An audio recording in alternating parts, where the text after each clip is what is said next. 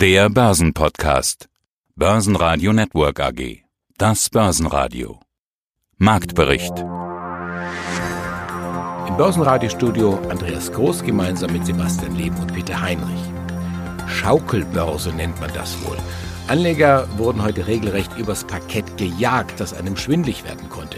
Sechs DAX-Bilanzen, über 50 aus der zweiten Börsenreihe. Dazu die Lage am US-Arbeitsmarkt und über allem schwebt Corona. Auch am Donnerstag galt, die Unternehmen halten sich erstaunlich robust in der Krise oder anders formuliert, die Zahlen nicht so schlimm wie befürchtet. Bitte nicht falsch verstehen, wir wollen nichts beschönigen. Die Lage ist nicht einfach. Rückenwind kam aus den USA. Die Zahl der Erstanträge auf Arbeitslosenhilfe war besser ausgefallen als erwartet. Allerdings steigen die Corona-Neuinfektionen wieder an. In Deutschland liegen wir wieder bei über 1000 pro Tag. Der DAX pendelte zwischen 12.500 und 12.800 Punkten. Sie hören heute Commerzbank-Chefvolkswirt Jörg Krämer den Chefmarktanalysten von CMC Jochen Stanzel, außerdem zu den Zahlen die Vorstände und Pressesprecher von Adidas und Münchner Rück aus dem DAX sowie Indus, Morphosis, Deutsche Beteiligung, Shop Apotheke, STS und Ecotel. Alle Interviews hören Sie außerdem in voller Länge auf börsenradio.de und in der Börsenradio App. Mein Name ist Jan Runer und ich bin Unternehmenssprecher von Adidas. Und die Adidas-Aktie, die ist heute nach den Quartalszahlen DAX-Spitzenreiter. Vorhin waren es 3% plus. Ich habe jetzt vor dem Interview gar nicht mehr geschaut, aber wahrscheinlich immer noch ganz vorne mit dabei. Den Investoren gefällt also offenbar, was sie berichten, nämlich ein Ausblick. Sie machen Hoffnung auf Licht am Ende des Tunnels, so lautet das Zitat in der Pressemeldung. Ich habe mich gefragt, ist das so eine überraschende Nachricht? Weniger geht ja kaum. Corona hat alle lahmgelegt und eine richtige Prognose ist es ja trotzdem keine. Die Aussage, nach allem, was wir heute wissen, wird sich die Erholung unseres Geschäfts im dritten Quartal fortsetzen. Klingt gut. Herr Runo, wie groß ist denn der Optimismus? Ja, ich glaube, der Optimismus ist nach wie vor verhalten, weil ja kein Mensch weiß, wie sich der, die Coronavirus-Pandemie weiterentwickelt. Und äh, das haben wir heute auch sehr klar gemacht, als wir unsere Quartalszahlen vorgestellt haben. Wenn wir über den Ausblick sprechen für das dritte Quartal, dann ist das immer unter dem Vorbehalt, dass wir nicht noch größere Ausbrüche des Coronaviruses sehen oder es wieder zu einem weltweiten Lockdown kommt. Denn letztlich war es ja dieser fast weltweite Lockdown, der im zweiten Quartal stattgefunden hat, der dafür gesorgt hat, dass wir natürlich ein sehr, sehr schwieriges zweites Quartal hatten. Mein Name ist Frank Ziegler, ich bin Pressesprecher bei Munich Re. Unterm Strich steht ein Überschuss von 580 Millionen Euro. Das sind, wenn man die Prozentzahl anschaut, relativ kräftig, 42 Prozent weniger als im vergangenen Jahr. Das heißt, Corona kostet, Betriebsausfälle kosten und so weiter. Eine Gewinnprognose jetzt fürs laufende Jahr gibt es nicht, wegen der Seuche. Aber Sie können mir doch jetzt sagen, wie sich Q3 schon entwickelt. das kann ich Ihnen leider auch nicht sagen. Sie haben recht, was den Gewinn angeht, das ist zwar deutlich weniger als im Vergleichsquartal des Vorjahres, aber das ist natürlich ein Vergleich ohne Kontext angesichts des Umfeldes. Und sind wir sehr, sehr zufrieden, dass wir fast 600 Millionen jetzt im zweiten Quartal oder 800 im ersten Halbjahr verdienen konnten. Vor dem Hintergrund des Umfeldes und der vorhin erwähnten 1,5 Milliarden Euro Schäden durch Covid-19 ist das ein sehr gutes Ergebnis und wir sind froh, dass wir da doch noch so einen ordentlichen Gewinn machen. Nach vorne raus sind Prognosen, was die Zukunft angeht, diesmal sogar noch schwieriger als ohnehin. Einfach weil die Unsicherheit, wie sich die Covid-19 weiterentwickeln wird, noch so groß sind. Ja, also selbst hier in Deutschland schwankt man ja so ein bisschen zwischen dem Gefühl, das Schlimmste überstanden zu haben und dem Gefühl, am Beginn der zweiten Welle zu stehen international in vielen Ländern sind wir eigentlich noch eher in der ersten Welle. Wie sich das alles weiterentwickelt, ist wirklich hochvolatil und entsprechend auch, wie die Schäden bei uns dann ausfallen werden. Und deswegen geben wir, wie ja auch viele andere Versicherer am Markt, keine Gewinnprognose aktuell. Also das ist die Schadenseite, wo Sie sagen, da mhm. stochen wir alle irgendwo im Nebel. Wie sieht es denn auf der Einnahmenseite aus? Wie werden sich die Beiträge entwickeln? Ja, bei den Beiträgen, da haben wir eher gute Nachrichten zu verkünden. Ich hatte ja vorhin erwähnt bereits, dass bei den sogenannten Erneuerungsrunden wir steigende Preise erzielen konnten. Wir konnten aber auch unser Geschäftsvolumen ausweiten und in der Kombination spricht dies natürlich dafür, dass wir mit einem profitablen Wachstum gerade rechnen dürfen. Wir erwarten für das Jahr jetzt Beitragseinnahmen von 54 Milliarden Euro. Das ist ja sozusagen unsere Umsatzgröße, wenn Sie so wollen. Und das wäre tatsächlich der Rekordwert in unserer Unternehmensgeschichte. So viel hatten wir noch nie. Und eben dadurch, dass es nicht einfach nur Volumen ist, sondern das Volumen vor dem Hintergrund steigender Preise erzielt wird, sind wir sehr zuversichtlich, was unsere künftige Profitabilität anbelangt. Schauen wir auf die Schlusskurse des Tages. Der DAX am Ende ein halbes Prozent im Minus. Schlusskurs 12.592 Punkte. Beim MDAX ging es nur 0,3 Prozent abwärts. Hier der Schlusskurs 26.803 Punkte. Schnell noch der Blick nach Wien. Der ATX verliert 1,3 Prozent. Schlusskurs 2.193 Punkte. Siemens gibt sich sehr robust. Im dritten Geschäftsquartal gehen Umsatz und Ergebnis nur leicht zurück. Die Aktie klettert 1,8 Prozent. CEO Joe Käser. Die Pandemie hat die gesamte Welt unvorbereitet und mit voller Wucht getroffen. Mit den gesellschaftlichen und wirtschaftlichen Folgen des globalen Lockdowns werden wir noch lange zu tun haben, denn es ist noch längst nicht vorbei. Wir leben in einer Zeit, in der Gesellschaften, Menschen und Organisationen in aller Welt große Integrations- und Anpassungsleistungen vollbringen und Handlungsfähigkeit unter Beweis stellen müssen. Manchen gelingt das mehr und anderen weniger. Deutschland hat vieles richtig gemacht. Wir haben gute Chancen, gestärkt aus der Krise hervorzugehen. Dazu ist notwendig, dass wir uns auf unsere Stärken besinnen und die Zukunft gestalten. Innovationskraft ist die Lebensader der deutschen Wirtschaft und wir müssen heute die Exportschlager von morgen erkennen und sie entwickeln. Die Förderung von zukunftsweisenden Technologien und Geschäftsmodellen muss Vorrang eingeräumt werden. Rückwärtsgerichtete Subventionen und Hilfen für nicht wettbewerbsfähige Branchen und Unternehmen sind der falsche Weg. Deshalb begrüßen wir die Konzentration der beträchtlichen Mittelbereitstellung für nachhaltige Energieträger, effiziente Mobilitätsinfrastrukturen, moderne Gesundheitsversorgung und international führende Ausbildung. Dabei bewährt sich auch die Redewendung, dass jede Krise auch eine Chance sei. Man muss sie eben nur sehen und sie vor allem nutzen. Beim Konsumgüterhersteller Henkel gehen Umsatz und Ergebnis schon deutlicher zurück. Henkel verlieren ein halbes Prozent. CEO Carsten Knobel. Mittlerweile läuft die Produktion an unseren Standorten weltweit weitgehend wieder normal. Auch kehren in vielen Ländern immer mehr Mitarbeiter aus dem Homeoffice in die Büros zurück. Dazu haben wir, genau wie auch in der Produktion, umfassende Schutz- und Hygienekonzepte umgesetzt. Gleichzeitig haben sich im zweiten Quartal einige Trends, die wir schon zu Beginn der Corona-Krise in unseren Märkten gespürt haben, fortgesetzt und zum Teil weiter verschärft. So war die Entwicklung insbesondere im zweiten Quartal durch einen signifikanten Rückgang der Industrie- und Automobilproduktion belastet. Das wirkte sich auf unser Klebstoffgeschäft aus. Die negativen Auswirkungen der Covid-19-Pandemie haben wir auch in unserem Friseurgeschäft besonders stark gespürt, da viele Friseursalons in der Krise geschlossen bleiben mussten. Damit war die Umsatz- und Ergebnisentwicklung von Henkel im ersten Halbjahr 2020 erheblich durch den deutlichen wirtschaftlichen Abschwung und den starken Rückgang der Nachfrage in vielen Branchen beeinflusst. Der Pharma- und Spezialchemiekonzern Merck hat nur leicht unter Corona gelitten und hebt die Prognose sogar leicht an. Anders Bayersdorf, der Konsumgüterkonzern, hat im ersten Halbjahr deutlich weniger verdient als im Vorjahr. Die Bayersdorf-Aktie verliert 5,5 Prozent. Die Auswirkungen von Covid-19 sind deutlich sichtbar. Unser Konzernumsatz verringerte sich im Vergleich zum Vorjahreszeitraum organisch um 10,7 Prozent. Nominal lag er mit 3,449 Millionen Euro um 10,1 Prozent unter dem Vorjahresniveau. Im, Im Consumer-Bereich verringerte sich der Umsatz um 10,9 Prozent, im Unternehmensbereich DESA um 10 Prozent. Die Konsumermarken zeichnen zum Teil sehr unterschiedliche Entwicklungen. Nivea und unsere Healthcare-Marken entwickelten sich mit minus 8,8%, bezüglich minus 7,7% rückläufig. Unsere Derma-Marken konnten der Krise standhalten und mit 6,2% wachsen. Nicht zuletzt aufgrund der weiterhin starken Innovation Diamidol. Bei unserer Selektiv-Kosmetikmarke La Prairie zeichnet sich ein eindeutiger Umsatzrückgang ab. Reisebeschränkungen und Lockdowns führten zu einem Minus von 41,9% Der Flugverkehr ist in der Corona-Krise vollkommen zusammengebrochen. Das hat der Lufthansa auch im zweiten Quartal einen Milliardenverlust eingebrockt.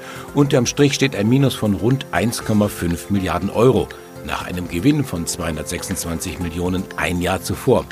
Lichtblick ist vielleicht die Frachttochter Lufthansa Cargo. Die profitiert von stark gestiegener Nachfrage nach Frachtflügen und liefert ein Rekordergebnis ab.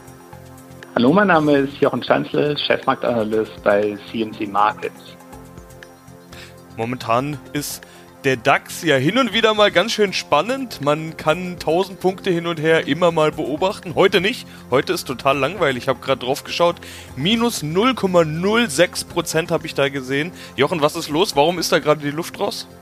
Vermutlich auch deswegen, weil wir in der vergangenen Woche die BIP-Daten bekommen haben und die sprechen halt eine doch etwas andere Sprache als ein V oder zumindest die Sprache und das Wort, das sie sprechen, fängt nicht mit einem V an. Und das ist ja genau die Form, die man erwartet hat, wie die konjunkturelle Erholung sein wird. Ja, wir bewegen uns in eine Erholung, aber dass die rasant und so rasant, wie es der DAX dann, sagen wir mal, bis Mitte Juli, als er dann über 13.000 gestiegen ist und noch weiter steigen wollte, vorwegnahm oder vorwegnehmen wollte, ist es dann doch nicht gelaufen. Ja, was ist es dann für ein Buchstabe? Ich würde sagen, gar kein Buchstabe. Das, was wir zuletzt gesehen haben, sieht eher so ein bisschen aus wie so eine Wurzel. Also es hat den Ansatz eines Vs und dann kommt aber nicht das befürchtete W und auch nicht das V, sondern dann kommt wie so eine Linie zur Seite wie bei einer Wurzel. Ist das eine Formation, mit der man sich vielleicht abfinden muss? Wir sind ähnlich wie nach der Finanzkrise in vielen Bereichen. In einigen sind wir weiter vorangeschritten, wenn wir uns die Informationstechnologie anschauen. Das ist massiv weitergewachsen, aber es sind Bereiche auch nach der Finanzkrise, und das ist eben vergleichbar mit heute, abgestürzt, haben sich dann dank staatlicher Hilfen sehr wohl erholt, aber auf tieferem Niveau und bewegen sich dann auf diesem einmal, nachdem dieser erste Erholungsimpuls gekommen ist, irgendwie seitwärts und dann geht es auch nicht mehr zu den alten Hochs zurück. Und das ist ein bisschen was, wo halt, wenn man sich den DAX und die Struktur vom DAX anschaut, dann doch die Automobilbranche, dann die Airlines, die Zulieferer, die Chemie, das sind diese Branchen, die davon eben betroffen sind. Das zeigt eben jetzt auch die Kursentwicklung, wenn man sich den Technologieindex Nasdaq anschaut der ist schon viel weiter, der ist auf dem Allzeithoch über 11.000 Punkte, wenn man sich Nasdaq 100 anschaut. Der Germany 30 hat sich leicht erholt. Und wenn man das relativ zu dem Absturz anschaut, ist nicht auf dem Allzeithoch, ist auch nicht über 13.000, dann hat es Probleme bei 12.788 nach oben, droht so ein bisschen so ein Dreifachtop, da muss man mal gucken, was da draus wird. Jens Holstein, Finanzvorstand der Morphosis AG. Herr Holstein, wie lautet jetzt Ihr Fazit und Ihr Szenario für Ihr Geschäft, gerade angesichts der SARS-CoV-2-Pandemie oder solche? Also ich, ich glaube, wir sind gut aufgestellt für diese Situation. Natürlich hat sich das Geschäft verändert. Es findet die Interaktionen mit den Ärzten finden wie, wie jetzt auch unser Gespräch hier entweder per Telefon oder überwiegend über, über Videokonferencing statt. Aber wir haben ja bestehende Kontakte durch die Organisation, die wir aufgebaut haben, sowieso schon. Wir haben auch mit Insight einen Partner in den USA, der ebenfalls eine sehr gut aufgestellte Vertriebsorganisation vor Ort hat. Also müssen wir uns wie jedes Unternehmen dieser Situation stellen. Aber Sie haben ja gesehen an den Entwicklungen in, in der Healthcare-Industrie, ich glaube, wir sind hier mit Morphosis extrem gut aufgestellt, was das angeht. Wir sind in einer Industrie, die von den ganzen Turbulenzen in anderen Industrien glücklicherweise nicht so betroffen ist, sondern im Gegenteil, wir helfen Patienten weiterhin und das ist eben unabhängig von der Covid-19-Corona-Situation. Also wir sind sehr, sehr optimistisch, was die Zukunft von Morphosis angeht. Also ohne Zweifel haben wir eine interessante Entwicklung, eine, sehr positive Entwicklung äh, hinter uns und wir sind jetzt wirklich ein voll integriertes biopharmazeutisches Unternehmen, was wirklich zum Wohle der Patienten Wirkstoffe jetzt auf den Markt bringt, die wirklich den Patienten helfen. Mein Name ist Stefan Feltens. Ich bin seit jetzt fast genau zwei Jahren bei der Shop-Apotheke und habe zum 01.01.2019 die Aufgabe als CEO von einem der Gründer und bis heute dem größten Aktionär der Shop-Apotheke, Michael Köhler, übernommen. Und dann Shop-Apotheke ich mal Corona weg. Herr Feltens, schade, dass das noch nicht so weit ist, oder? Aber trotzdem, Sie sind trotzdem einer der großen Gewinner des Corona-Lockdowns. Wie viel mehr Bestellungen und Päckchen haben Sie denn Shop-apothekig auf die Reise geschickt? Äh, wir hatten ja ursprünglich projiziert, bevor irgendjemand etwas von Corona geahnt hat, dass wir dieses Jahr um circa 20 Prozent wachsen wollten. Da war wahrscheinlich auch in unserem Plan noch etwas Luft nach oben. Aber natürlich die Wachstumsraten, die wir jetzt im zweiten Quartal 42 Prozent und dann auch für das erste Halbjahr von 37 Prozent realisiert haben, da konnten wir natürlich nicht mit rechnen. Und da würde ich mal ganz grob sagen, dass das Delta von etwas nördlich von 20 Prozent Wachstum zu den Wachstumszahlen, die wir jetzt realisiert haben, dann doch ganz maßgeblich auf den Corona-Effekt zurückzuführen ist. Da möchte ich dann aber auch noch dazu ergänzen, dass wir auch sehr gut aufgestellt waren, um einfach diesen erhöhten, deutlich erhöhten Bestellvolumen dann auch gerecht zu werden. Während der Corona-Hochphase war also unser Webshop immer online. Wir mussten also nicht runterfahren. Der war nie überlastet mit den vielen Anfragen, die wir da bekommen haben. Und ebenso wichtig natürlich auch, dass es unserem Logistikteam unter der, der Leitung unserer Chefapothekerin Theresa Holler immer wieder gelungen ist, da noch ein paar Kapazitätsprozentpunkte aus unserem derzeitigen Standort rauszukitzeln, damit wir, wie gesagt, bis heute keinen einzigen Auftrag, den wir bekommen haben, ablehnen mussten. Jörg Krämer, Chefvolkswirt Commerzbank. Ja, was zeichnet sich in der Realität ab? Ich glaube, das ist gar nicht mal so leicht einzuschätzen. Wenn man jetzt hört, USA BIP minus 30 Prozent, Deutschland minus 10 Prozent, das sind ja gewaltige Minuszahlen. Was heißt das jetzt? Helfen Sie uns das bitte mal einzuordnen. Also die Volkswirtschaften in allen Ländern sind im Corona-Quartal, also im zweiten Quartal, eingebrochen. Ungefähr um einige etwas weniger als 10 Prozent, einige etwas mehr als 10 Prozent. In Amerika werden die Zahlen ja immer annualisiert, also mal vier genommen. Von daher war der Einbruch in Amerika nach deutscher Rechnungsart geringer als in den meisten anderen Ländern. So, das war der unvermeidliche Corona-Einbruch. Seitdem haben wir, sagen wir seit Anfang Mai, Ende April in den meisten Ländern eine deutliche Erholung. Die Corona-Beschränkungen wurden ja teilweise aufgehoben und dann konnte sich der ja, der Schaffensdrang der Unternehmen, der Menschen wieder Bahn brechen. Und wir sehen deshalb äh, doch seitdem eine, eine deutliche Erholung der monatlichen Zahlen, auch der, der Echtzeit ökonomischen Indikatoren. Wir sahen es heute auch bei den Auftragseingängen in Deutschland, äh, die doppelt so stark reingekommen sind wie erwartet. Aber nach dieser reflexhaft starken Erholung nach dem Corona-Einbruch flacht sich die Erholung doch schon ab. Das sehen wir in Amerika, wir sehen es auch bei den Echtzeitindikatoren in Deutschland, aus Europa, sodass wir jetzt in so eine Phase reinkommen, wo die niedrig hängenden Früchte abgeerntet sind und jetzt äh, wird die weitere Erholung, also das weitere Annähern an das höhere Vorkrisenniveau, das wird schwieriger und, wird äh, Zeit dauern, ich denke bis äh, 2022. Was macht man denn so im Lockdown? Essen, trinken, schlafen, telefonieren und offensichtlich auch Videozocken. Nintendo legt einen Ergebnissprung hin und verfünffacht den Gewinn auf über eine Milliarde Euro umgerechnet. Nintendo-Aktien liegen über 3% vorn. Mein Name ist Johannes Schmidt, ich bin der Vorstandsvorsitzende der Indus Holding AG.